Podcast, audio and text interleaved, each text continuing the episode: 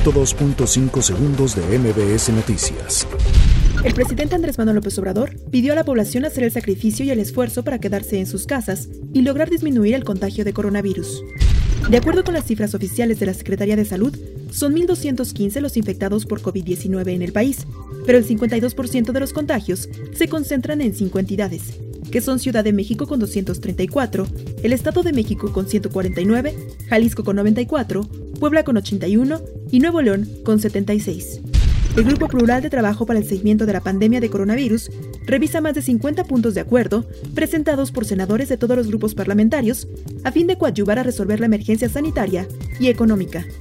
En menos de 24 horas, el Estado de México registró 13 nuevos casos positivos de COVID-19, con lo cual ya suman 149 personas infectadas por coronavirus.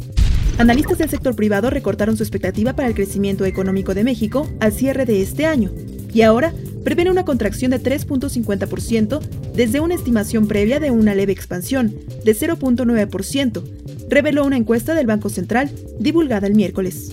Gabinete de Seguridad y gobernadores suman esfuerzos para garantizar seguridad y paz.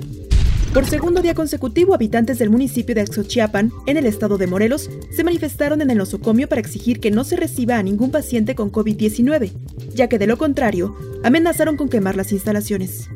A raíz de la muerte de una mujer de 79 años de edad en Nayarit por coronavirus, el primer caso registrado en el estado, se implementó un cerco sanitario en la localidad de La Huásima, municipio de Acaponeta, para descartar una posible transmisión local. Esto después de que se informó que la paciente que falleció no sabía que era portadora del COVID-19. Las autoridades sanitarias rusas empezarán a probar vacuna contra el COVID-19 a partir del 29 de junio en 60 voluntarios, afirmó este miércoles la viceprimer ministra rusa, Tatiana Golikova. 102.5 segundos de MBS Noticias.